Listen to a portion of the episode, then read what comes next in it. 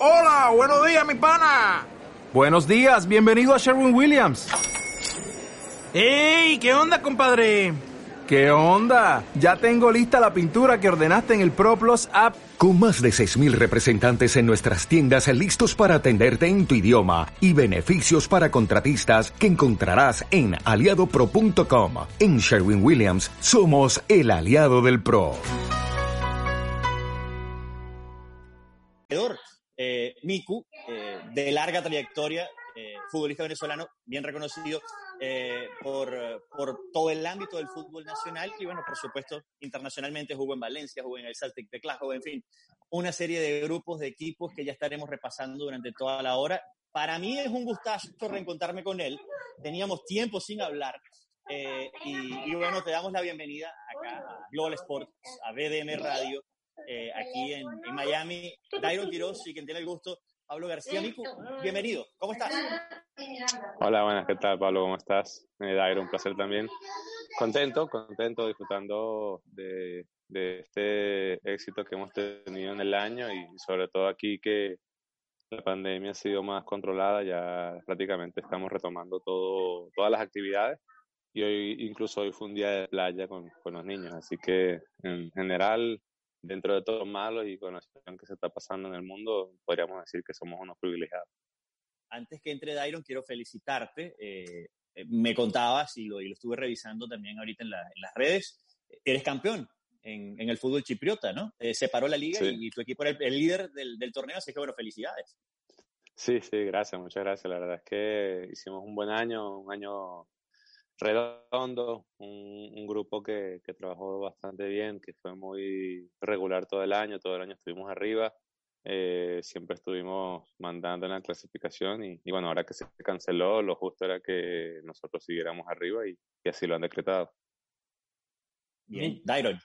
Nicolás Fedor, un placer entrevistarte y antes que nada saludarte Gracias. también a ti, Pablo, y a todos los que nos escuchan hasta ahora por BDM Radio acá en este pro programa especial con Global Sport especial porque, bueno, tenemos a, a, Nicolás Fedor, uno de los atacantes más importantes eh, de este siglo con la selección vino tinto y, y, no solemos hacer programas los días sábados, pero el caso de Nicolás eh, Fedor lo ameritaba. Lo ameritaba. Lo ameritaba. Gracias. Felicitarte, por cierto, Nicolás, también por, por el campeonato allá en Chipre. Y un placer reencontrarme contigo, porque ya nos habíamos encontrado previamente y quiero arrancar bueno. la entrevista eh, comentando esto porque en el 2007 jugaba Ajá. Venezuela contra Ecuador en Quito por la eliminatoria okay. para el Mundial del 2010. Ganó Venezuela con gol de Rey. Mi golazo. papá me preguntó ese año 2010, golazo de locos, lo vi ahí en el Atahualpa. Mi papá me preguntó ese año 2010 qué quería yo de cumpleaños y yo le dije que yo quería acompañar a la selección a algún lugar. Yo tenía ah, en ese momento 12 años, 11 años tenía yo. Y me fui y nos fuimos con Grand Prix Tour en el avión claro. con ustedes y toda la cosa. Me imagino que te acuerdas cómo era ese año. Y te quería mostrar por acá sí, sí. la única camisa marcada que yo tengo. Aquí, aquí Miércoles. abajo está tu firma. ¿Sabes? Correcto, correcto. Y aquí estás señor. tú, conmigo, firmándome la camisa. Imagínate tú. Ahora, este, eso... este, estos chamos tienen una facilidad, Nico, te advierto, para hacernos sentir asquerosamente viejos, pero, pero terrible. claro, porque con, con, Pablo sí hay, me acuerdo más porque... Somos contemporáneos, exacto. Y vivimos eh, procesos de selección, y, claro, pero ni, ni idea. No, yo era un niño, yo, yo, era, yo era un Una fanático. sorpresa, wow. No, y mira, y te cuento más, sí, sí, eso sí. fue, yo tenía 12 años, y y de las anécdotas que yo agarré ese viaje y he tenido conmigo durante toda mi vida, de vez en cuando la he hecho y me quedó grabada, fue la conversación que tuve contigo en el momento en el que me firmas la camiseta. ¿Qué yo te, dije? Yo te pido que me firmes la camiseta, prepárate. Yo te pido que me firmes la camiseta y tú me dices, mire, ¿tú qué haces por acá? Tú no deberías estar en clase. Y yo te digo, bueno, sí, pero yo me, que mi papá me trajo y demás, solamente me estoy perdiendo una semana, te expliqué. Y tú me, tú me respondiste, bueno, está bien. Creo que se pegó, Mico. No, no, no, no, no, si está, si está, no, si está, está, lo que, lo que, está, lo que está sorprendido, está un poco asustado. Me respondiste, me respondiste que bueno, está bien, te perdiste solo una semana, pero tú tienes que estudiar. Y me responde, todavía, Ah. todavía rematas, tú tienes que estudiar. No te vayas a quedar sin estudiar como, todo, como todos los tontos estos que están acá. No dijiste tontos con, con, con las ganas de ofender a tus compañeros, sino como desde un sentido, un punto de vista jocoso. Y bueno, seguí Sí, tu sí, sí. consejo, estudié periodismo para ser periodista deportivo y hoy estamos aquí Ah, bueno. conversando. Viste, por, por primera vez un consejo mío valió. Bueno, has influenciado a, a- a- muchos futbolistas, pero también tienes una influencia en Dairon también, y eso. Ya, ya- ya era influencer.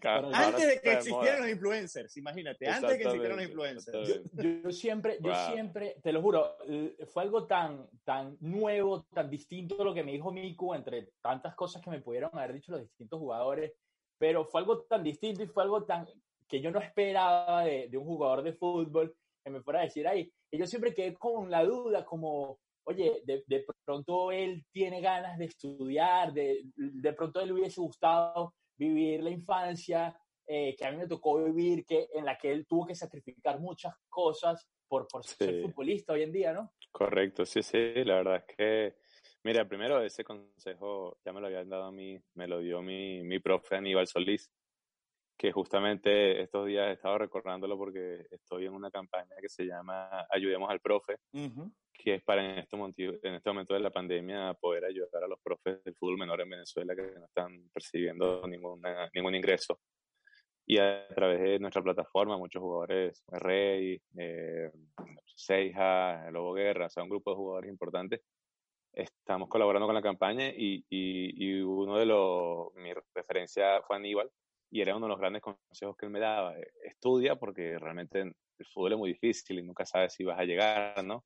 Y con el paso del tiempo yo lo vi, vi jugadores muy buenos que, no llegaron a nada y jugadores que no eran tan buenos pero que tenían otras cualidades y que sí tuvieron eh, o ese momento clave o esa situación puntual en la que estuvieron perfectos y, y fueron, fueron carrera en el fútbol.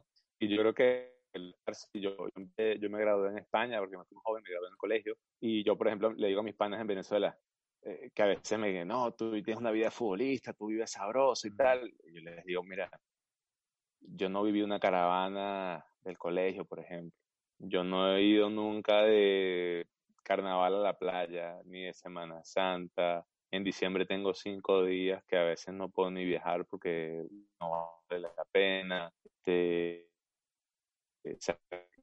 juventud, ¿no? Y a veces yo digo, bueno, yo tenía mis cualidades, pero seguro que había gente que, que tanto estaban dispuestos ellos a sacrificar por llegar a, al éxito, ¿no? Eh, porque obviamente hay algunos privilegiados que son súper dotados y que son estrellas jóvenes y, y, que prácticamente los tipos ni entrenan y juegan al fútbol. Pero el resto, la, la gran mayoría de jugadores, somos eh, personas que tenemos la dedicación, el trabajo, la mentalidad y sobre todo hay muchos jugadores jóvenes en Venezuela que, que tienen que, que, saber eso, ¿no? Que, que, aparte de las condiciones técnicas y futbolísticas, la mente, eh, todo lo que engloba ser un, un, un, ser humano recto y correcto, ayuda en estos deportes. Esa generación del 2005, Miku, eh, era, eh, era muy particular. Eh, Uno la recuerda muy cargada de talento, pero además también con, con magníficos futbolistas. Estabas tú, por un lado está Ronald Vargas, es que era el jovencito de esa camada, pero se colió por ahí. Estaba Alejandro Guerra, Luis Maceijas, y en su mayoría esta camada, bueno, Paul Ramírez, el mejor de todos, al que lamentablemente, pues, eh, la, la, las se cosas, pues, no, se nos, se nos fue muy temprano, demasiado pronto quizás. Uh, sí, sí.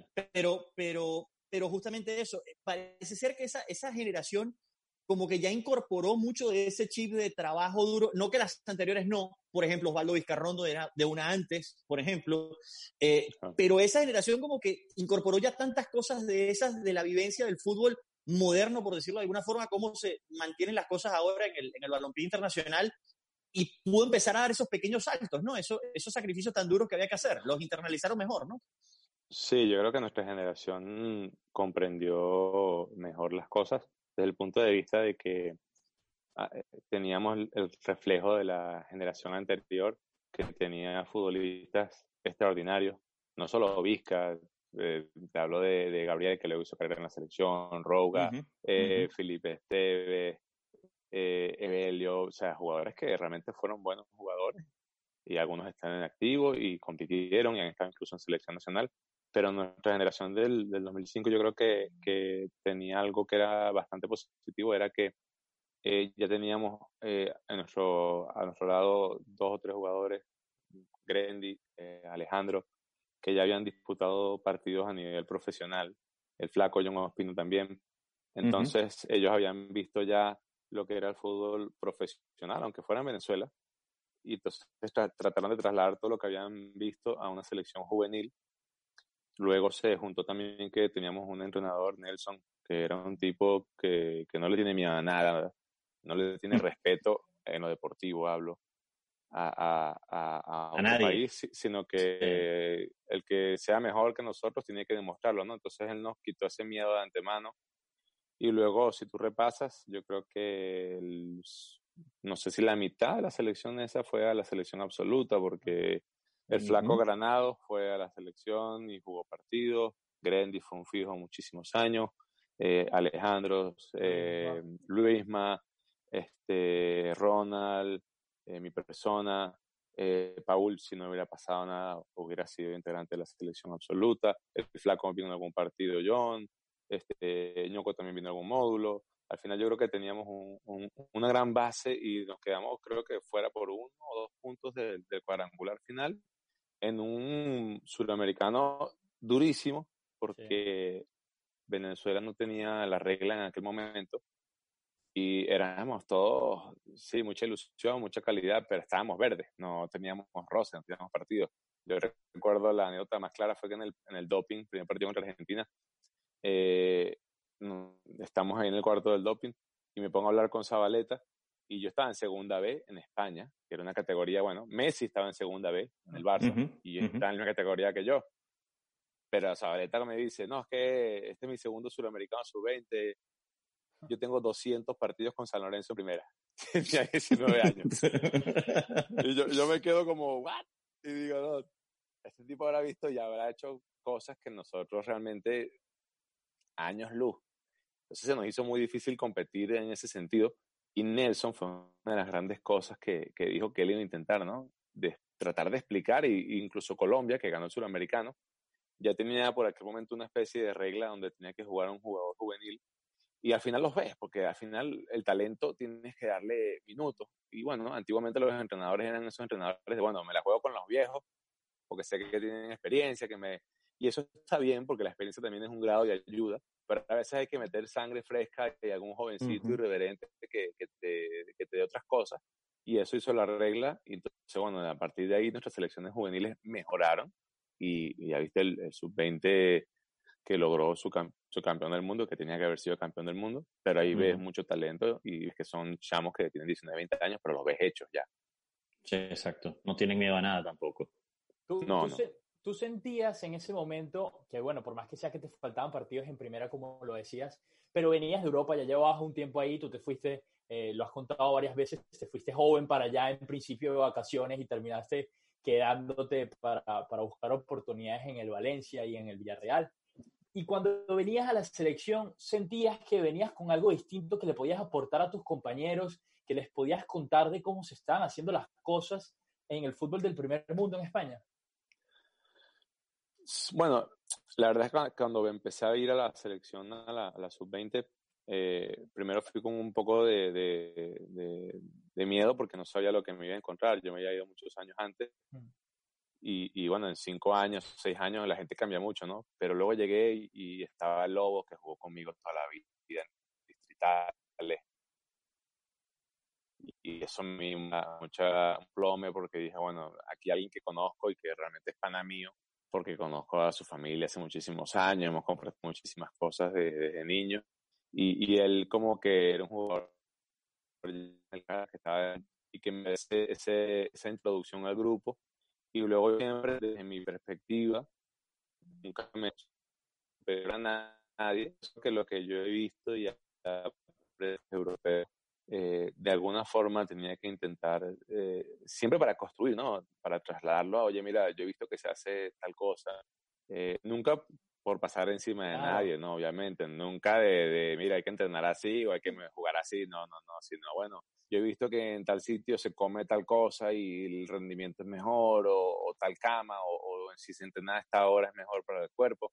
Desde ese tipo de cosas, ¿no? O este ejercicio que hice en el gimnasio ya me dijeron que era para más potencia en los músculos, cualquier tipo de cosas, siempre intentando ayudar, ¿no? Pero siempre intentando trasladar lo que, lo que se aprende porque hay que aprender de los mejores, ¿no? Y, gracias a Dios yo crecí en el deportivo en uno de los mejores países con, mayor historia y tradición que es España. Claro. Em, en, ese sentido, sí, que te empezaron a incorporar poco a poco a la, a la selección mayor e hiciste la Copa América Sí, sí, completica.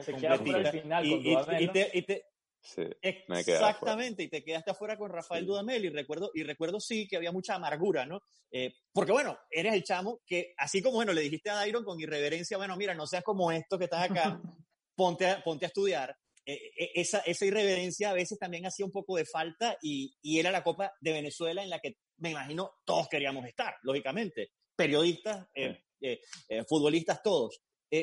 ¿Qué tanto te ayudó ese, ese, ese momento, ese trago amargo, siendo tan joven, para lo que vino después? Bueno, fue un golpe durísimo, durísimo porque estuve tres meses entrenando y, en aquella época habían empezado a usar los GPS, justamente un español estaba desarrollando la tecnología y Richard, no sé cómo consiguió el contacto y tal, y de repente aparecen en Costa Rica con los GPS y empezamos a correr y nos contabilizaban todo y ahí no se podía escapar nadie y, y, yo, bueno, con 19 años, 20 años, yo corría como, como un cohete porque la, la, edad, la edad te lo permite, ¿no? Pero bueno, Richard hizo muchos partidos, fue haciendo cortes, yo los iba pasando, tenía mucha confianza en estar, sabía mi posición, obviamente, sabía que, que estaba por delante de mi Giancarlo, que estaba por delante de mi Dornela, que podía estar delante de mi El Buda, porque era gente con mayor experiencia, y que y el pequeño también. Y bueno, mi, mi, pelea era con Cafú, ¿no? Entre Cafú y yo estaba la cosa. Y, y al final, bueno, Richard decidió por, por Cafú y, y, para mí fue un golpe durísimo porque, bueno, con 20 años tenía toda la ilusión del mundo de ir. Y, y bueno, me costó asimilarlo. Tuve un verano no depresivo, pero lo pasé bastante mal. Y justamente cuestiones del fútbol, el, el primer partido después de la Copa América es en Paraguay, en Ciudad del Este. Y me llama Richard, empatamos a uno y yo marco el gol, ¿no? Y bueno, ese día él me dijo que, bueno, que estuviera tranquilo, que son cosas que pasan y que había que aprender de lo que sucedió y que, y que bueno, que iba a ser parte del presente y del futuro de la selección y que tenía que aprovechar los momentos y, disfrutarlos, ¿no? Entonces, la verdad es que Richard es una persona que, que, tiene una gran metodología de enseñanza y, y que es capaz de, de, de, enseñarte no solo cosas de fútbol, sino más allá. ¿Cómo, ¿Cómo, vive un jugador que se, fue, que se queda fuera de la convocatoria? ¿Cómo vive un torneo como ese, como la Copa América? ¿Cómo lo viviste tú en particular? No sé si tuviste el chance de pronto de ir a algún estadio, ver, de ver los partidos. Me imagino que lo sufres el doble que los aficionados. Bueno, la, la, la, la sede de Venezuela en esta Copa fue este, San Cristóbal, ¿no? Entonces, era complicado ir de Caracas. Vi los juegos, vi los juegos, obviamente, los sufrí, ¿no? Este, bueno, pero imagínate, con 20 años, desilusionado porque no estás. Entonces te pones en la televisión y no, yo, yo si hubiera estado, yo hubiera hecho tal cosa y tal, pero... Yo hubiese hecho sí, esto. Sí, eso de entrenador o jugador de sofá, olvídate. y yo he visto, bueno, hoy en día sigo, me sigue escribiendo gente que es entrenador o jugador de sofá y está bien, es tu opinión, pero es imposible estar, adentro, hay que estar, ¿no? En el verde. Entonces, bueno, lo, lo, viví con, con amargura y, y, bueno, cuando quedamos eliminados, pues bueno, pasé la página rápido y dije, bueno, tengo todavía, porque bueno, Richard me lo dijo cuando me cortó delante de todos, me dijo, mira, el futuro es tuyo, tú dependerás, depende de ti si lo quieres, pero bueno, en este momento creo que es mejor eh, que te quedes fuera y tal, y ya está, pues, tampoco fue, no hubo más cariño en ese momento.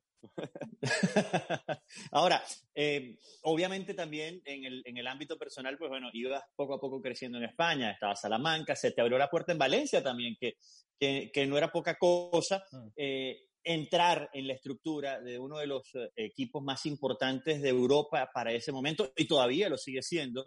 Y, bueno, primero, primero, ¿cómo fue llegar ahí y, qué representa Valencia para ti? Mira, eh, Valencia para mí representa todo. Es como si en Venezuela tengo a Caracas entre ceja y ceja y le tengo mucho cariño, respeto y yo muevo la camiseta. Ya vamos, a llegar, ya vamos, a llegar, a eso también. en Europa es el, es el Valencia, ¿no? Es el club formativo. Eh, viví en la residencia de jugadores, éramos 30 chamos, eh, era yo el único extranjero, los demás eran españoles, pero vivían a las afueras. Eh, empiezas a compartir la habitación, pues bueno, yo qué sé, por decirte uno, David Silva, o sea, imagínate. Este, estaba él, estaba Cicinho, que era otro muchacho que jugó en la selección española muchísimos años también. Este, había jugadores, estaban los Ñing, los hermanos de Saúl, del Atlético de Madrid.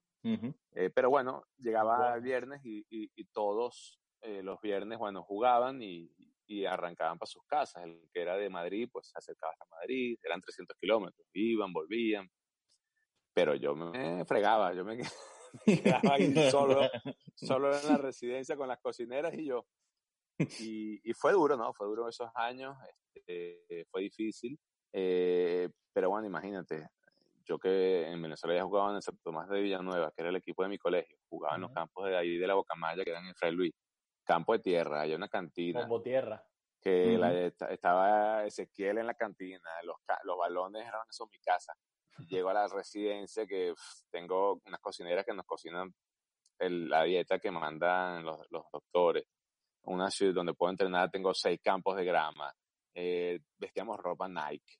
Este, te puedes imaginar, yo, para mí era eso la gloria, ¿no? Había pasado de, de, de, lo que nosotros teníamos en Venezuela, que lo teníamos con muchísima humildad y sacrificio, a, a un club de, de, esa dimensión y tú dices, wow, la verdad es que, pero ahí te das cuenta que, que, que la pelea iba a ser brava, iba a ser brava porque había jugadores de, en todas las categorías con, con muchísimo nivel y, y era complicado, había que pelear. Nicolás, y desde la parte táctica también, porque tu carrera, aparte de ser característica por pasar por grandes clubes de Europa, sobre todo España, también es característica por haber coincidido con grandes entrenadores, que es algo, es algo no, no, es algo tan fácil. Y en el Valencia precisamente es Unai Emery, que ahorita, bueno, hasta el sol de hoy se mantiene como entrenador vigente y de los mejores de Europa, pero también te, tocó con Paco Gemes, eh, también, no estoy seguro si te tocó con Luis García Plazas también. Entonces, eh, ¿qué tanto? Y, y, empezando por Unai Emery, ¿cómo le aprendiste desde la táctica? ¿Qué fue lo que más te quedó del, del entrenador? Bueno, mire, eh, eh, primero tengo que agradecer a, a, todos los entrenadores que he tenido en mi carrera y porque de todos he aprendido, hasta en la Liga India, que la gente dice, no, la Liga India, no, pero es que a mí el que me entrenó en la Liga India era el segundo de Frank Rijkaard en el Barça. Hmm. te podría imaginar que, que, algo aprendimos, ¿no? De conceptos tácticos, que fue una liga que está en desarrollo.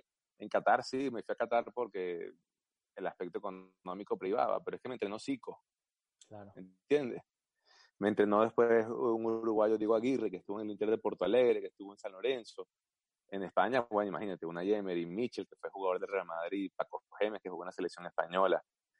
Y con todos los entrenadores he jugado. Entonces, a veces la gente me critica y yo digo, bueno, las críticas son parte de esto, pero si estos entrenadores que han ganado torneos internacionales, que son de los mejores pagados del mundo, me ponen a jugar, por algo será. Entonces, la crítica realmente no me, no me afecta pero sí de todos he aprendido muchísimo, algunos más, otros menos, pero de todos he aprendido hasta de segunda división. Y ya te digo, la, lo que yo, no solo de Unai, lo que yo más aprendí en Europa, que luego en la selección eh, me permitió jugar tanto, pero la gente no se dio mucho, no se dio cuenta de eso, ¿no? Porque la gente uh -huh. ve otras cosas, la gente ve, ah, eh, metió un gol, entonces jugó bien. Sí. Pero fue todo lo que yo aprendí tácticamente, ¿no? Como delantero a la hora de presionar, a la hora de orientar la presión hacia un lado, uh -huh. a la hora de, de, ayudar en el medio campo. Entonces, yo tengo una cualidad que, que para bien o para mal, juego 9-9, pero si juego de media punta, no soy un media punta, digamos, suramericano, que es un jugador pequeño, encarador, de último pase, sino un más europeo que ayuda en el medio, tiene, tiene llegada al área. Entonces, por ejemplo, en el Rayo, que, que al final, el último año metí muchos goles, jugaba de doble ocho. Así que la gente, no sé si lo sabe. Sí, exacto. Pero yo jugaba de- con el sistema de Paco, jugaba de doble ocho. Y Paco me decía, no, vas a ayudar a, a construir la jugada y cuando el balón está en banda, al área a rematar. Entonces, todos me enseñaron muchísimas cosas y de todos aprendí y la verdad es que estoy agradecido de, de todos los que he tenido en mi carrera. Yo creo, ¿Sabes yo qué? creo, Pablo, y, y no, no te interrumpo para hacerle otra pregunta a Miku, sino para añadir algo, que una de las claves de Miku, y lo comparto contigo, es que él supo muy bien, gracias a la experiencia tempra- temprana en Europa, sabía muy bien interpretar lo que le pedían los entrenadores y, e- y es eso precisamente lo que te da la titularidad en distintos equipos, que es que Sí. no era sola, tú no eras solamente un delantero, sino que si el entrenador necesitaba otra función de algún jugador en específico, tú entendías muy bien cómo ejecutar esa función dentro de la cancha, no solamente para meter goles. Sí, Claro. sí, obviamente. Nosotros tenemos, por ejemplo, te doy un ejemplo en la selección. Eh, Salomón es un grandísimo delantero, pero Salo es un 9 de área. Si lo sacas del área, sus condiciones eh, bajan, ¿no? O sus prestaciones bajan. Entonces, si él está jugando, sabemos que hay que hacer muchas jugadas por banda para hacer muchos centros para que él en el área marque la diferencia. Eh, pero bueno, es lo que tú dices, como yo me- no me adapto, sino yo sé y veo viendo lo que el entrenador quiere. Cuando es un club, eh, el día a día te va enseñando lo que el entrenador estaba buscando y a veces mi agente me lo dice.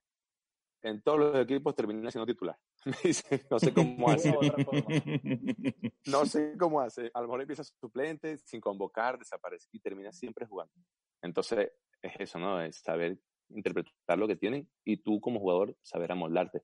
Y no es fácil porque hay gente que es muy marcada en su estilo y muy definido y que yo me yo hago esto, lo hago muy bien, pero esto es lo, que hago, ¿no? Entonces Claro. yo intento siempre, bueno, ¿qué me están pidiendo ahora? Esto. Recuerdo mi anécdota, mira, Copa América del 2011, estamos jugando con Brasil Ujú, ujú. estamos sufriendo muchísimo. Y yo estaba jugando con Salomón arriba, éramos dos delanteros. Y se llama y me dice, olvídate de arriba, juega de media punta porque nos están reventando. Persigue al, al ocho de ellos, así sea hasta el córner. Y yo le digo, ¿el córner de ellos o el nuestro? Dice, no, el nuestro. Y digo, "Ah, a defender. Y, y, y bueno, y me pongo ahí, busco al 8 y veo que era Ramírez, que estaba en el Chelsea en aquella época. Y el tipo Ujú. arranca y yo persiguiéndolo por todo el campo Ramírez era Y haciendo bala en mi- mi- momento. y haciendo mi, mi trabajo oscuro, ¿no? Que no mucha gente valora, pero los que son los entrenadores, son los que te ponen, Claro. si lo ven y, y lo valoran, entonces en- con eso me quedo. Claro, Eh, sabes que eh, justamente lo hablaba con Dairon eh, y, y decía, yo creo que con Mico es interesante tocar este tema precisamente por esa inteligencia para leer el juego y para entenderlo. O sea, siempre se ha hablado mucho del tema del esquema y, y- y se habla el número de teléfono tal, el 443, el 442, el 54. Al final de cuentas pasa a ser más un tema de interpretación justamente de los elementos que están dentro del esquema. Permíteme un segundo, pasa es que se mete, que él también quiere discutir, quiere discutir del esquema justamente. Y justamente el tema es ese, ¿existe realmente, o mejor dicho, qué tan importante es el esquema, el numerito, el juegan cuatro arriba, juegan tres, juegan dos, Ujú. o la interpretación que hacen los futbolistas que están en el momento en la cancha de eso que les pide el técnico en base a ese esqueleto, porque al final el esquema parece ser es eso, un mero esqueleto y ya. Sí. Bueno, cada maestrillo tiene su librillo, ¿no? Cada entrenador tiene su esquema donde se siente más cómodo, pero luego yo creo que, que se unen dos cosas. Primero, la, la difícil labor del entrenador de decir, bueno, yo juego a este sistema, pero hay que ver si tengo los jugadores para jugar a eso. Ah, ¿Entiendes? eso ya, sí. Entonces, si tú llegas a un equipo y tienes puros jugadores de buen pie, eh, que son pequeños, que son rápidos, no puedes jugar al balón largo a la segunda jugada de estilo inglés porque te van a reventar. Tienes que Claro. intentar jugar más al estilo español. Aunque tú tengas tu sistema, mi 4-3-3, 4-3-2. Y luego dentro de eso está lo que tú dices, que el jugador tenga la capacidad para saber interpretar lo que el entrenador quiera en cada momento. Entonces, al final, ¿qué, ¿cuál es la riqueza, por ejemplo, de Guardiola? Yo no lo he tenido, pero yo juego con gente que ha sido dirigida por Guardiola o Ujú. que ha compartido con él. Y dicen que lo que más tiene es que el tipo es capaz de dentro del partido leer lo que está pasando, cambiar su formación y los jugadores son capaces de adaptarse al momento y sacar una ventaja. Entonces, es decir que él, él tiene un esquema, parte con un esquema, pero tiene muchas variantes que él ya ha entrenado o ya ha explicado y que los jugadores entienden. Y bueno, entonces, fíjate que eh, los jugadores que él tiene a veces no, no son de, de, gran tamaño, no son fuertes, sino busca otras, otras características, ¿no? Entonces, eso es lo que, lo que, lo difícil y lo complicado, primero del entrenador y luego del jugador. Tienes que unir todo, las piezas tienen que encajar, ¿no? Sí. Que aparte a ti, a ti ese Barça de Guardiola te tocó enfrentarlo unas cuantas veces también. Y ganarle. Sí, sí, gracias a Dios eh, el balance fue positivo. Alguna vez no golearon, pero yo creo que en el cómputo global, en el balance estoy por ahí, por ahí. Si no les empato, no, no les he perdido más partidos. ¿eh? eh Nico le gana al Barcelona de Guardiola, si no estoy mal, no mentira, el de Tito Villanova, jugando con el Celtic de Glasgow, allá en Glasgow 2-1, para clasificar ese año, creo que era 2011-2012, a, a las octavas de final de la Champions League, ¿no? Sí, sí, sí, sí, fue un partidazo, sufrimiento gigante. ¿Y, y, cómo fue acostumbrarse, acostumbrarte, Miku, en ese fútbol escocés? Y ahí eh, uno, varias preguntas sobre los delanteros. ¿Cuántas velocidades tiene que tener un delantero? ¿Has aprendido tú en, en, lo que va de tu carrera? Bueno, la adaptación fue, fue dura. Primero por el idioma, porque yo llegué y no la papa de inglés sea, me machucaba, pero ese acento tan cerrado que, que usan allí en el norte de, de, Inglaterra, en Gran Bretaña, era muy, muy, muy difícil de, de entender y, estuve unos meses que estaba perdido, me hablaban y yo hacía así, pero no entendía nada. y tenía un compañero hondureño que yo decía, bueno, este, yo aquí tres años me ha traducido, ¿qué dijo? Y me decía él, hermano, no entendí nada tampoco. tampoco me ayuda. Y, y, bueno, luego eh, era un fútbol mucho más físico, eh, me costó eso, el, cuerpo a cuerpo, pero luego cuando estábamos ya, tanto mi familia como yo habituados, acabó la sesión y, tuve que regresar y, fue un paso agridulce, ¿no? Pero las velocidades, eh, que depende de lo que se necesite. Fíjate, ese, ese día del Barça, yo jugué de media punta y jugó Samaras de delantero. Y ese día corrí casi 14 kilómetros de, de, distancia, pero toqué el balón, creo que fueron 14 veces. O sea, tampoco creas tú que la participación fue... Pero mira, haciendo eso, yo tenía que perseguir a un tal Xavi y decía, no, no llego. no llego, no porque no esté físicamente mejor que él, sino porque él era tan inteligente, se movía era con la pelota, ¿no? Y al final yo toqué el balón muy poco, pero ganamos el partido. Entonces a veces hay que hacer sacrificios que la gente no ve y no entiende, pero que los resultados ahí están. Entonces, bueno, imagínate, en el primer año en Champions pasamos a la siguiente ronda en un, en un grupo súper complicado con el Benfica, el Esparta de Moscú, el Barcelona, y que nosotros hayamos hecho 10 puntos, fue un mérito tremendo. Eh, de hecho, eso no ha vuelto a pasar en el Celtic, llevan 10 años que no han pasado la primera ronda. Entonces, algo tuvimos que hacer bien y formar parte de eso también dice que algo tuve que hacer bien, ¿no? Sí, recuerdo, recuerdo además que eh, incluso pudimos hablar después de ese partido para, para, el Nacional, en el momento en el que estaba ahí, eh, y recuerdo los pocos mensajes que nos pudimos, que nos pudimos hablar, eh, fue justamente de eso, del sacrificio, de la entrega, de lo mucho que sufriste el partido por lo que te tocó hacer justamente lejos de tu zona de, de influencia, lejos del área. Y también recuerdo que era eso, un desahogo muy personal, porque tampoco había jugado tanto como te hubiese gustado en aquel, hasta aquel momento, y fue como que se te abrió la cita grande e importante contra el Barça en Champions y las cosas te salieron bien. Recuerdo además la foto era un parto para buscar la foto de ese partido porque salía que, que el, el, el, el, director de deportes del Nacional, Johnny Villarroel, quería una foto tuya con el balón encarando el área y la explicación está ahí. Lo tocaste 14 veces, salía siempre marcando a alguien, codeando a Xavi detrás de otro pero bueno, al final se consiguió una foto buena y salió, salió un buen trabajo. Pero, pero eso, recuerdo justamente de ese día esas anécdotas, que fue justamente uno de los partidos quizás que más sufriste. Podría ser. Ese día fue muy duro, fue muy duro, fue muy duro. Llegué a la casa extenuado. Eh, no sabía que iba a jugar hasta hora y media antes, la verdad. El entrenador tenía dudas sobre qué, qué forma de jugar y me tocó la puerta de la habitación allá en el hotel y me dijo, mira, has jugado en la Liga Española, los conoces, estás bien físicamente, Este, en estos momentos hay otros compañeros que están jugando arriba, pero creo que en este partido tú vas a arrancar de titular, pero vas a jugar de media punta, eh, más que nada como una especie de quinto mediocampista y cuando estemos atacando, que no van a ser tantas veces, eh, segundo de delantero. Cuando la tengamos intenta retener la pelota, sacar faltas. De hecho, ese día le sacó dos tarjetas amarillas a Song y lo expulsan. Las dos faltas me las hace a mí. Y, y, eso fue más o menos lo que él me pidió, ¿no? Entonces me quedé, wow, bueno, me tocó. Y, y como yo había jugado ya contra ellos en la Liga Española y había ganado partidos, me habían ganado obviamente también. Y dije, bueno, ya los conozco y, y a, a, competir, ¿no? A jugar a ver qué tal se da. Y la verdad es que salió un, un, una gran noche. Eh, dicen que es una de las mejores noches de la historia del Celtic del club. Y bueno, estar ahí en esa foto de, del once inicial es, es importante para mí. En, en, YouTube nos comentan los que están, los espectadores que están en este momento con nosotros a través de nuestro canal de YouTube, te mandan a preguntar, eh, primero a saludarnos a, a, los tres y te preguntan que cuáles son los compañeros, que los comentabas ahorita que tuviste en el Valencia y qué anécdota re, eh, recuerdas de pronto con el Guaje o con el Chino Silva que, que nos puedas compartir. Bueno, los, los, que tuviste. Los, los, compañeros tuve una, cuando llegué, cuando llegué al primer equipo, eh, el primer equipo era una locura, ¿no? Era un equipo de, de fantasía, la verdad. era, era de comiquita, porque me acuerdo que yo te puedo decir que, mira, estaba César, el portero, que está, ahí estaba en el Real Madrid, en la final esa de Glasgow, que él se lesiona y entra Casillas, cuando uh -huh. el Valle Leverkusen. El portero era César.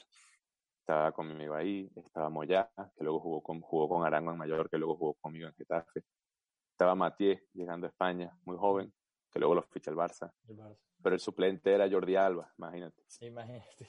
Que venía de, segun, venía de segunda división como yo y que era uno de los proyectos del club como yo. Este, centrales estaba Rui Navarro, Marchena.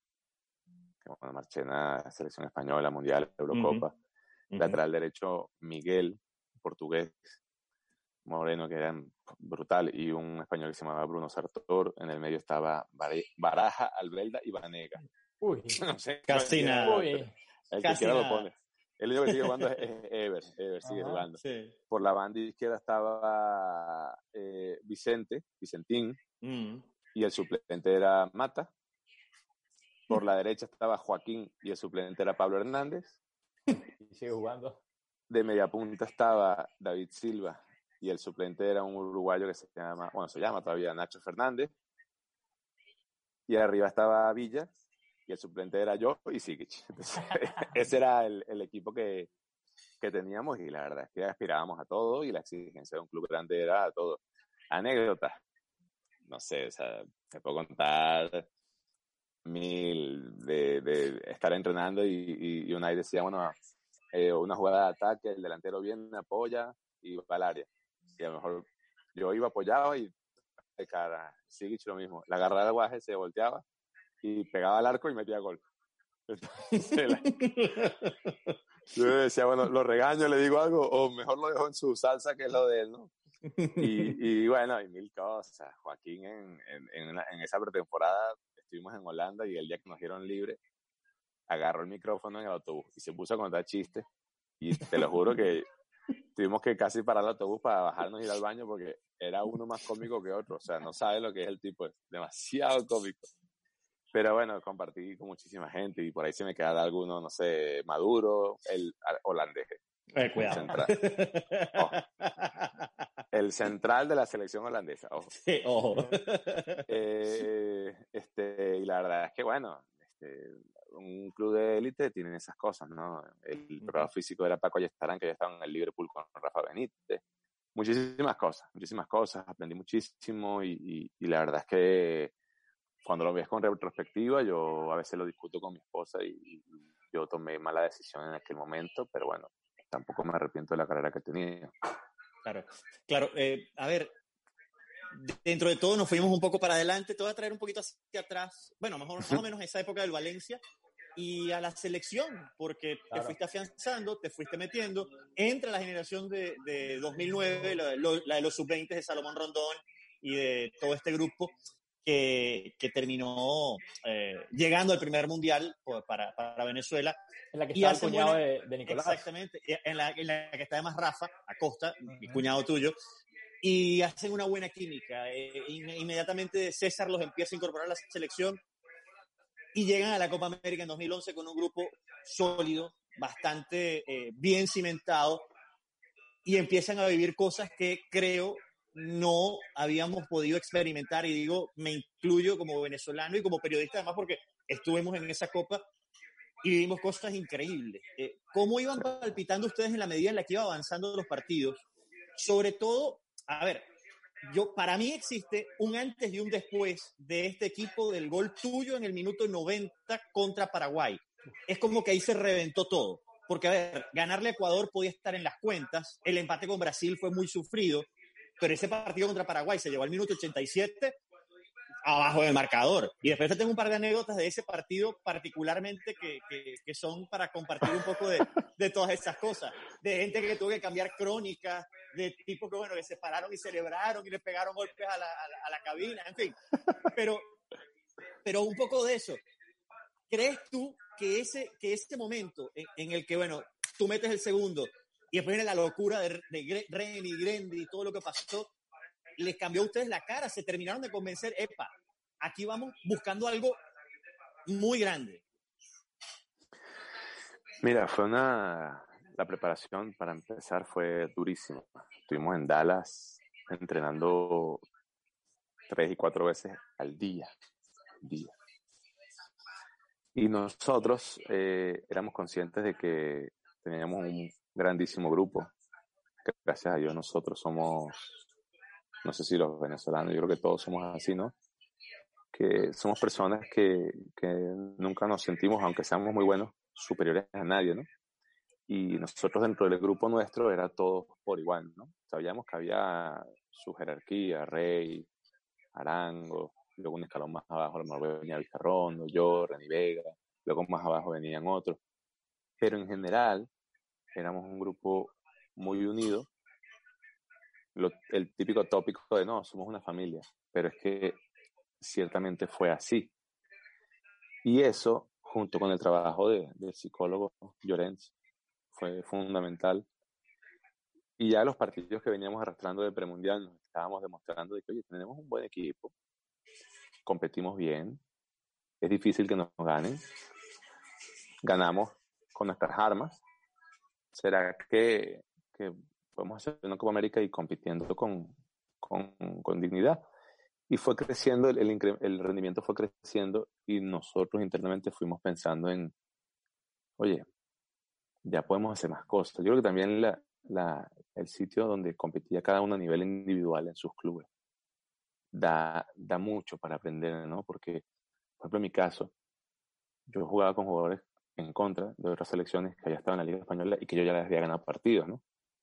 Entonces, o sea, no, no creas que porque tienes la camisa de Brasil, a Dani Alves, una misma del Barcelona, y te gané, y te gané partidos. Entonces, no es que eres extraterrestre. Y así, nosotros individualmente en nuestros clubes éramos jugadores con protagonismo, que ganábamos partidos a, a estos jugadores de otras selecciones, y ya los veías como un enfrentamiento más de tú a tú. Y sí, obviamente, eh, ese día fue como el, bueno, nos dimos cuenta de que, bueno, para ganarnos nos van a tener que cortar la cabeza directamente porque no vamos a, a, no vamos a vender la piel del cordero barata, ¿no? Entonces, uh -huh. a partir de ahí nosotros fuimos creciendo mentalmente y, y, bueno, lo veías el ambiente que había, este, cómo se gestionaron los minutos, todos participaron, más o menos todos se sintieron útiles.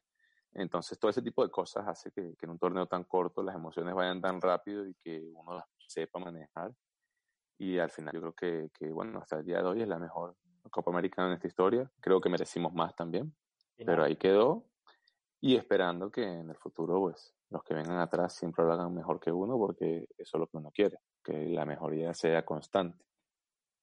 Ahora, otro hito, otro hito también de esa selección que yo considero que ha marcado un antes y un después de la historia también de, de, de la selección de Venezuela es la victoria en Puerto Ordaz ante la selección de Argentina con el gol de Fernando Morevieta. Sí. Tú jugaste titular ese partido con Carlos Rondón. Puerto eh, lo, en, en, Puerto, en Puerto La Cruz, disculpa, Gonzalo Rondón.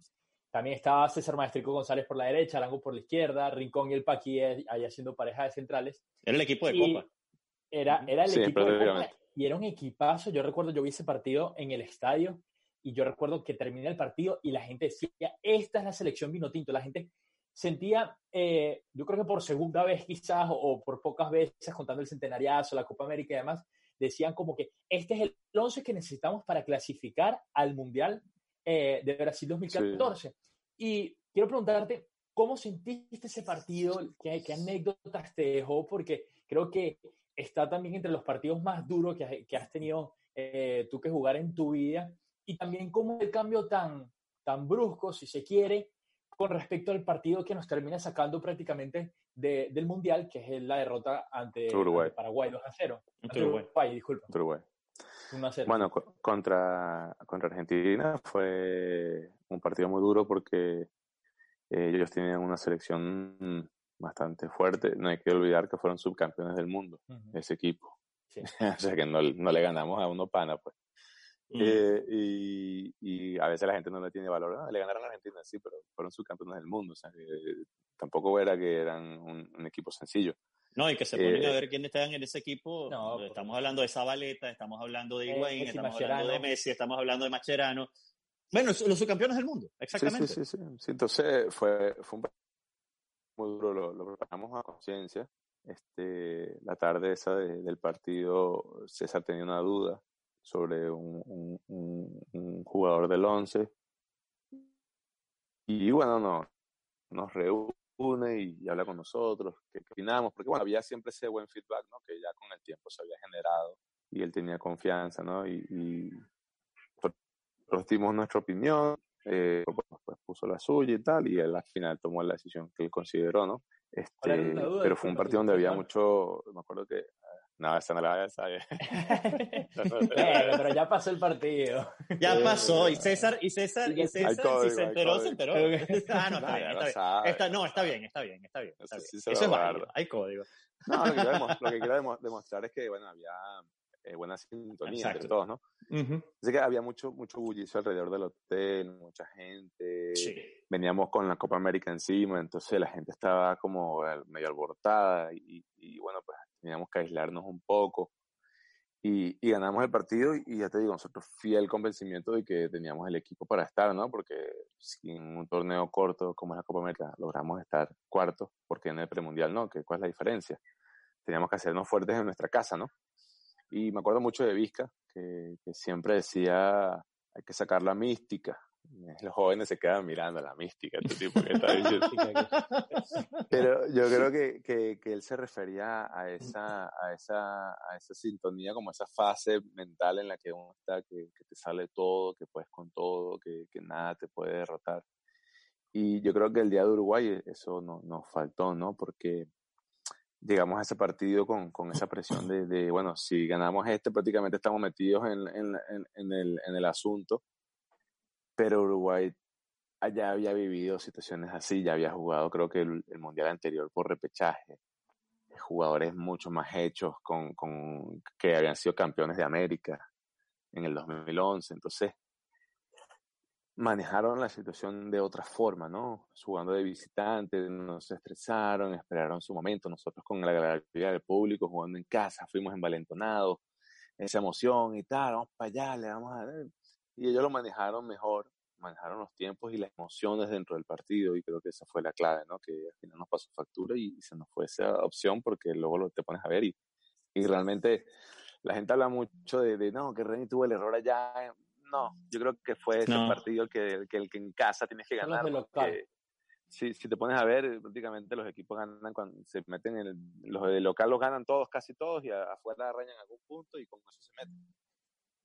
Sí, es que, es que de hecho ese, ese, es un, ese es un punto que siempre, que siempre he defendido y que de alguna manera eh, nadie me saca de la cabeza. Eh, ese partido, particularmente recuerdo días antes, eh, el maestro Tavares, siendo maestro como es, supo trasladar muy bien la presión y saber jugar con el lenguaje y con todas estas cosas. Y dijo una frase más o menos así, Venezuela va a su primera vez. Todas las primeras veces en la vida son difíciles. Él habló del amor, del sexo, de la primera vez de buscar un trabajo. Todas las primeras veces en la vida cuestan. Hay que estar preparado para ir a la primera vez. Eh, y siento que un poco de eso hay en tu, de, de, refrendar un poco de eso hay en tu, en tu respuesta, Mico. Sí, sí, sí, yo creo que fue eso, ¿no? El aspecto mental no, nos faltó ahí. Luego nos marcan y bueno, este es fútbol y te puedes marcar un gol, pero tú puedes tener la capacidad de voltear el partido. Y así como en la Copa América estábamos en sintonía mental y, volteamos el partido de Paraguay o, o, el de Chile cuando nos empatan, que todo el mundo dijo, bueno, de Chile empató, le, los va a reventar y volvimos a ponernos arriba. Ese día no fuimos capaces de, de, levantar el, el partido y, y, ahí se fue, fue 0-1, perdimos 0-1. Sí. Y, ¿Cómo no, me voy a acordar del gol que no metió Cavani? No, Su madre. Y vale contar eh, que no perdimos contra cualquiera. Esa selección uruguaya fue cuarta del Mundial, si no estoy mal. Anterior, anterior. Ah, no, del Mundial anterior, exactamente. No, venía a ser Cuando la mano de, Suárez. venía a ser campeón de América. Eh, Exacto, y venía, venía a ser campeón de América. Por cierto, sobre esa, sobre esa copa se me quedó una en el tintero y era precisamente, ah, porque, a ver, hablamos de cosas buenas y de cosas bonitas y de la parte chévere que fue lo que se unió al grupo, lo que se vivió en ese camerino, que, insisto, estando ahí, pues lo recuerdo y fue una vibra muy especial. Pero a veces, y recuerdo que hablas de eso, de la mística, y a veces eres místico y haces las cosas bien y parece que tienes el partido controlado, pegas dos balones en el poste y no se da. ¿Qué, qué tan frustrante fue justamente ese último partido contra Paraguay y, no sé, digo, no te quiero poner a comparar situaciones, pero, pero me imagino casi tan o más frustrante que quedarte fuera de la Copa anterior sin haber podido estar, ¿no? Sí, sí, fue, fue, fue demasiado doloroso porque yo creo que lo sentíamos todos, que lo teníamos en nuestra mano, ¿no? Y que, sobre todo cuando tú eres superior a un equipo y no ganas, es lo que más te duele. Porque si te ganan y te dan un baile, tú dices, bueno, les doy la mano y fueron mejores que yo, y ya está, espíritu deportivo. Pero cuando tú dices, bueno, fuimos mejores que ellos, nos anulan un gol que no es, o sea, que no está, que está mal, anulado, que si tuviéramos el VAR hubiéramos jugado a la final de la Copa América. Eh, este, pegamos un palo, yo pego un palo en la prórroga, este, y luego llegué a los penaltis y yo te decía eso, eh, eh nosotros, eh, un grupo joven, pero sin experiencia en los momentos claves porque no los hayamos vivido, simplemente y entonces e, ellos le habían eliminado a Brasil, ni más ni menos, en penales, en el partido anterior. Entonces ellos como que se manejaban mejor en esas situaciones y, y, lo, dejaron todo al azar y a confiar en, en, los penaltis, que es una lotería. Un jugador no puede ser considerado bueno o malo por fallar un penalti. Y el que lo haga no sabe de fútbol, ¿no? Porque el mejor del mundo yo lo he visto fallar penalti. Entonces, puede pasarle a cualquiera.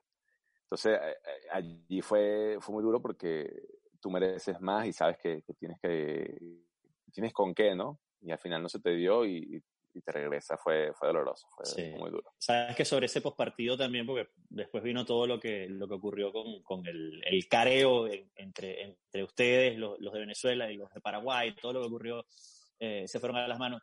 Todavía, digamos, Salomón bromea de vez en cuando con eso en redes, eh, con, cuando pone lo, la, la, la, cuando él está entrenando boxeo, con Tomás y dice, bueno, este como que no me vio en aquel momento. ¿Qué pasó ahí? ¿Por qué, ¿Por qué se llegó hasta ahí? ¿Qué ocurrió? Bueno, el partido acabó y yo me acuerdo que yo estaba llorando y Leo Morales me estaba, no, Alejandro Moreno me estaba consolando, ¿no? Eh, Omerito, un jugador que con muchísima experiencia y, y, sobre todo buen consejero en el aspecto mental. Él aprendió mucho de la mentalidad en Estados Unidos. Y bueno, ya yo estaba yendo al vestuario y yo sí sé que César estaba diciéndose algo con el Tata. Bueno, lo típico, ¿sabes? Sí, César siendo César. Eh, porque yo, supuestamente, que yo no lo sé, pero cuando nosotros empatamos a tres, nosotros como que vieron, no nos han, o sea, vacilando. Claro. Y la vida es un boomerang que va y viene. Y después que nos eliminaron, yo creo que nos la devolvieron. Y bueno, ya perdiste, o sea. Y, y yo estaba bajando al vestuario y Granado, mi, buen amigo, Sorbetico, su madre. este, yo José Luis Granado. no, no, le echo muerto, no le echo a él, pero él sabe, él sabe. Yo lo veo con, yo lo veo con, con, teníamos un sobre todo porque hacía frío, y un chaquetón y lo veo con las manos ahí y lo veo así con carmo de, de, de picado, ¿no? Negro, vámonos, que, que y tal, le digo. Y de repente me volteo así y ya veo un barullo Pero luego me dijeron que, que, había empezado él el asunto. Casi con el barullo, yo estaba, yo estaba por ahí y, me, y yo me, me, empujan, me empujan y yo me caigo con Granadillo. El, el okay, con sí. sí, con el lirio. Nos quedamos los dos, ¿no? Nos quedamos los dos y yo, yo la agarro así y lo veo y digo, no, este es mío. Este... Y él también me ve a mí y dice, no, este no. Y dice, oye, ¿quién, ¿quién fue? Y me pasando a uno y yo, fue, fue, este fue. Y, y pasó lo que pasó con, con, con, con Ortigosa y, la verdad que fue, fue triste porque al final a mí a veces después de 10 años con la selección, tres entrenadores diferentes, el quinto gol máximo goleador histórico de nuestro país, que haya gente que todavía diga, ah, no, bueno, te recuerdo por esto, yo digo, bueno, es lo que hay. no, claro, claro. Le voy a dar más vueltas pero, al asunto, ¿no? claro, pero, pero fíjate que habla un poco también del, del sentimiento que pudo causar en mucha gente eh, ese, ese momento tan amargo. Y bueno, lamentablemente se, se, terminó, se terminó desahogando mal, quizá de esa manera, pero bueno, era parte también, es parte también del juego. Esto pasa en la Liga César del Viejo como pasa también en las mejores ligas del mundo. Son cosas del fragor del juego. Por supuesto. Sí, sí, sí, sí. La, la pasión y se mezclan muchos sentimientos y al final uno reacciona de forma desproporcionada. Claro. E, esa selección de César Farías, yo creo que, bueno, la guinda del pastel hubiese sido obviamente clasificar a, a ese Mundial del 2014, pero entre otras, entre otras cosas eh, era criticada no por los resultados, sino por el estilo de juego que quizás no, no era afín a muchos de, de la opinión pública y demás, porque decían que había pie para más adentro de la selección por los jugadores que habían, que, que se podía jugar de una manera más ofensiva. Yo te quería preguntar desde adentro, desde los camerinos, ustedes cómo se sentían con esa idea de juego, más allá de que obviamente nos estaba dando resultados, pero si ustedes también sentían de que quizás se podía proponer otra cosa dentro de la cancha. No, bueno, nosotros no, no juzgábamos eso, pero nosotros sí, sí salíamos todos los partidos con intención de, de, ganar y de hecho se trabajaban los partidos para ganar, ¿no? Lo que pasa es que al alto nivel no es fácil, ¿no? No no es, no es como la gente cree que, que juega una manera con los panes y te driblas a cuatro cinco, tiras un sombrero, metes un gol y eres el mejor del, del, de, la, de, la, pachanga del domingo.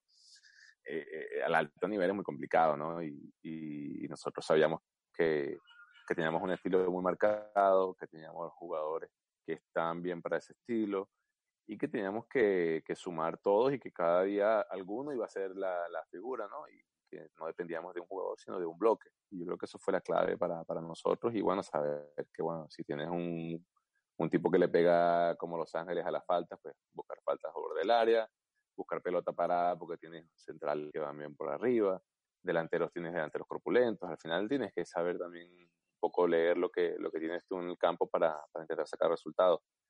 Eh, ahora pues la selección tiene otro biotipo de jugadores, con, con otro recorrido, con, con, otra idea y que bueno, esperemos que, que, sea más vistosa, pero al final yo creo que la gente lo que quiere es ganar. Y si nos hubiéramos metido con un autogol con la mano, la gente no hubiera dicho nada, sino celebrarlo, ¿no? Claro.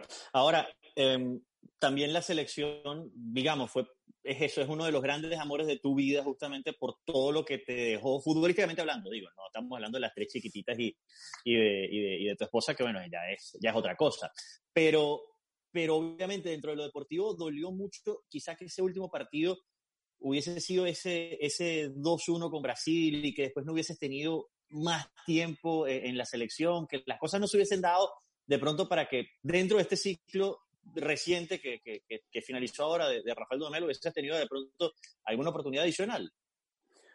Sí, claro, por supuesto que, que dolió, ¿no? Este, primero que yo nunca ningún entrenador me ha regalado nada, ¿no? Y eso la gente, no sé si lo sabe, pero yo, cada vez que voy, yo me gano los minutos que sumo. La gente no cree que me los dan porque ah, es pana de este o le cae bien.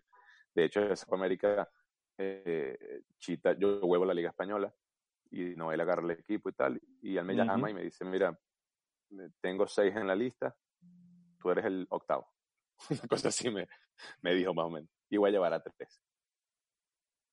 Hay que entrenar dos meses. Y yo tenía 100 partidos en la Liga Española y podía haberle dicho, mira, ¿sabes qué?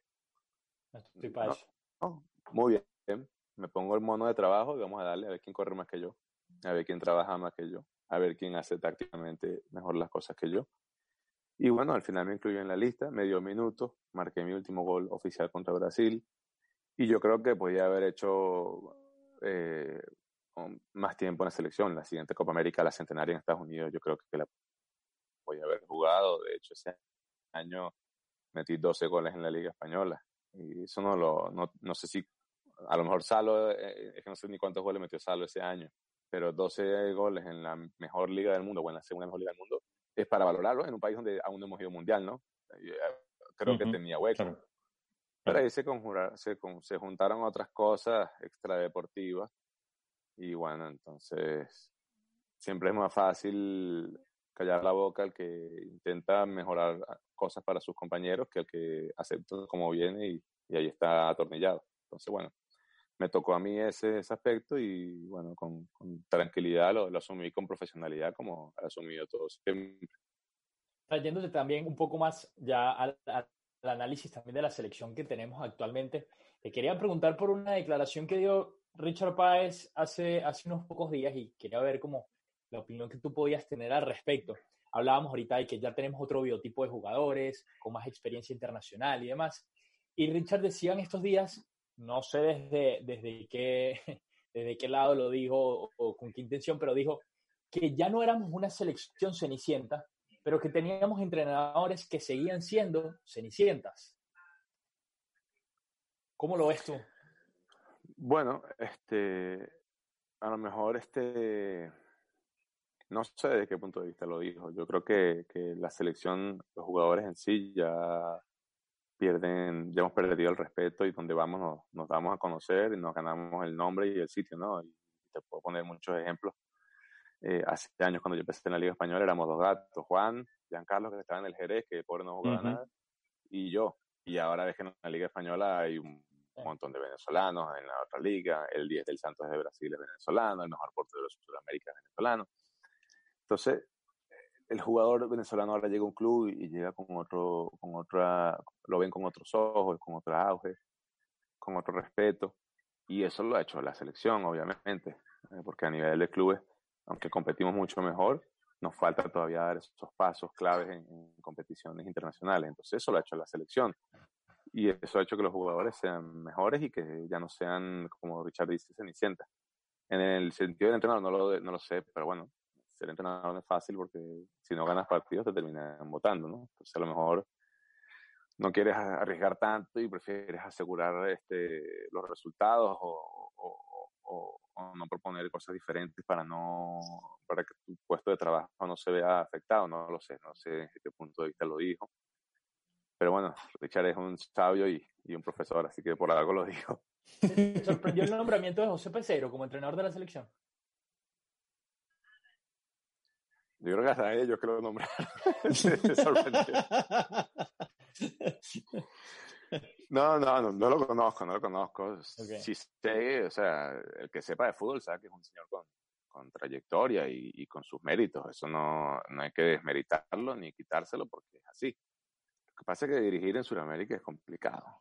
Complicado, yo creo que, que un entrenador que conozca el medio suramericano, eh, que conozca que si juegas en Barranquilla la humedad te mata, pero es que luego a lo mejor siete días vas a jugar a Chile y resulta que allá es invierno y te estás congelando, eh, los traslados, eh, luego las deficiencias que tenemos nosotros de, de, la situación actual de nuestro país. son muchas cosas que hay que, que hay que, tener en cuenta para, para nombrar a alguien, pero bueno, como siempre digo, al final ya están metidos ahí que hay que desearle lo mejor porque al final queremos lo mejor para nuestro país. Yo, por ejemplo, personalmente, independientemente de que esté o no esté, me gustaría estar. No sé si estoy para estar todavía, pero yo creo que es el, el himno de mi país y la bandera ondeando en un mundial. Y si no lo logré como jugador porque no se dio, como jugador sí me dio la capacidad de comprarme un pasaje con mis hijas y ir a cantar ese día el himno nacional y he hecho relaciones con muchísima gente de fútbol en Europa, en el mundo entero, y hasta el camerino, obviamente, lo tengo clarísimo. Ahora, eh, ¿te gustaría entrenar, Miku? ¿O te gustaría seguir vinculado al fútbol después de...? Sí, bueno, vinculado al fútbol seguro, seguro. mi esposa, que me conoce mejor que nadie, me dice que podía ser buen entrenador porque tengo, soy ácido, me dice, pero es un vinagre, tú podías ser entrenador. Pero han sido muchos años, desde los, 17 que me fui, bueno, empecé a ser profesional con 18, me fui a los 15, de viaje, hotel, concentración, y, la verdad es que eh, mucha gente critica, ¿no? mis decisiones a nivel deportivo, pero yo cuando personalmente yo dije, bueno, ¿qué quiero en mi carrera? Quiero jugar la Champions, lo hice. Quiero jugar la Europa League, lo hice. Quiero jugar en un gran club de Europa, el Valencia, el Celtic de Glasgow, lo hice. Quiero meter goles en la Liga Española, más de 100 partidos. El máximo goleador extranjero del Getafe, en primera división. Récord de goles en el Rayo, eh, que nadie lo ha hecho, cinco jornadas seguidas. Para un venezolano también récord. Único venezolano en ganar el mérito de mejor jugador de la Liga Española. Eh, hoy el único venezolano que ha ganado dos ligas en Europa. Uh digo, bueno, he conseguido muchísimas cosas. Me falta lo de la selección, obviamente. Pero bueno, quiero ya compartir más con la familia, un fútbol que sea no tan exigente, porque más que nada tampoco digo, no tengo que demostrarle nada a nadie. Yo todo, tengo que demostrarme cosas a mí mismo. Y las que yo a mí mismo me propuse cuando yo jugaba en el Fray Luis, en el Villanueva, en la Liga CC del Vecchio, yo las logré. Entonces, a partir de ahí, yo quiero compartir más con la familia. Y entrenar te exige, pues, bajo mi punto de vista, si eres entrenador, tienes que dar el ejemplo tú, el primero. El que llega antes a las comidas, el que se concentra, el que no sale, el que le pide disciplina a los jugadores, lo tienes que hacerlo. Y todas esas cosas, yo no sé si otra vez otros 20 años lo quisiera hacer, porque te pierdes otras cosas de la vida. Pero hago al mundo del fútbol la mejor representación con mis agentes. O sea, yo tengo unos agentes que son para mí los mejores que, que podría haber tenido en mi carrera. Son extranjeros, no tienen ningún vicio suramericano, son correctas. Entonces, todo ese tipo de cosas me, a lo mejor me llama la atención y, y termino de ese lado de, del prisma, así que no, no sé qué voy a hacer todavía, pero bueno, ya me queda jugar. En el momento del año que viene, jugar, si Dios quiere. Vas a Champions otra vez. Champions, así, que Exacto. Claro, te iba a preguntar qué te dejó la India. con 34. Bueno, exacto. Bueno, pero al menos la fase previa la vas a jugar y eso ya es un hecho. la India me dejó mucho. Eso, ¿qué te dejó la India, justamente? Sí. La me dejó mucho nivel fuera del fútbol. Eh, eh, yo era muy aceptar la propuesta. Eh, pero era para montarnos. El primer año fui solo.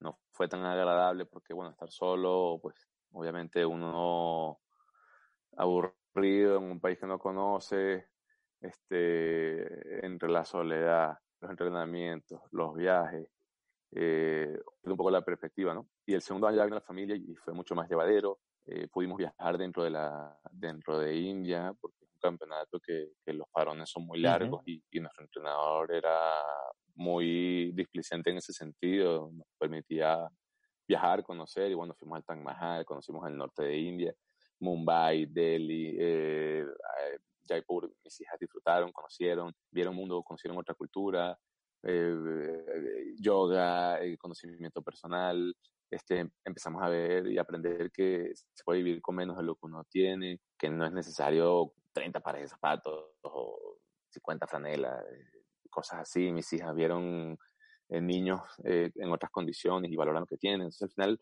nos enseñó muchas cosas a nivel personal, espiritual y, fue un bonito viaje y, tengo un gran recuerdo y, sobre todo amigos para toda la vida que, que me quedaron allá quieres cerrar tu carrera ya como futbolista, no en el fútbol, sino como futbolista, ¿piensas que lo vas a terminar cerrando allá en Chipre o, o tienes una cosita más que te gustaría cumplir antes de colgar los guayos? Bueno, no lo sé qué me para el futuro, ¿no? Es incierto todo. Eh, con, y más con esta pandemia que a veces mi esposo y yo lo hablamos. ¿Quién nos iba a decir que íbamos a estar encerrados por un virus en esta época? no sabemos qué, qué nos depara el futuro. Sí, obviamente, mm, obviamente para nadie es un secreto que yo quisiera jugar en el Caracas y, jugar Copa Libertadores, que es mi, mi otro gran sueño deportivo, porque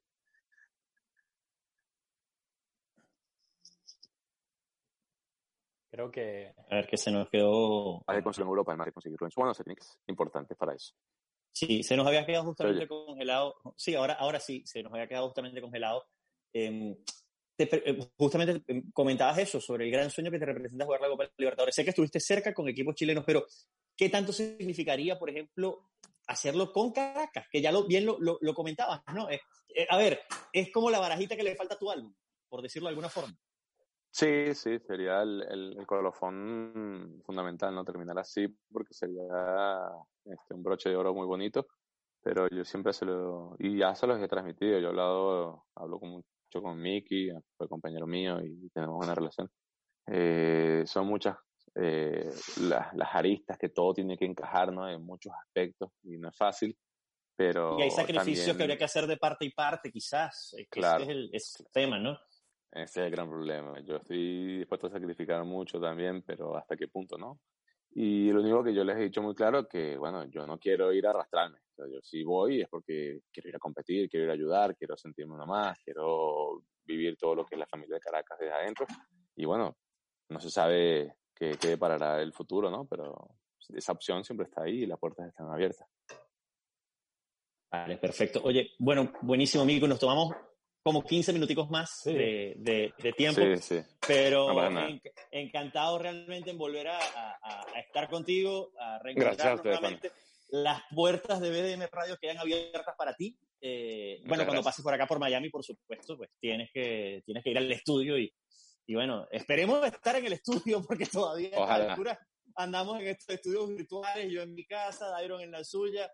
Y, bueno, lo, rico que es compartir también eh, estos momentos y de nuevo te agradezco muchísimo el, tiempo, la diferencia para con nosotros. Un, saludo para ti y, simplemente, bueno, algo para, para cerrar, para despedir con eh, algún tipo de mensaje, lo que quieras, lo que quieras comentar.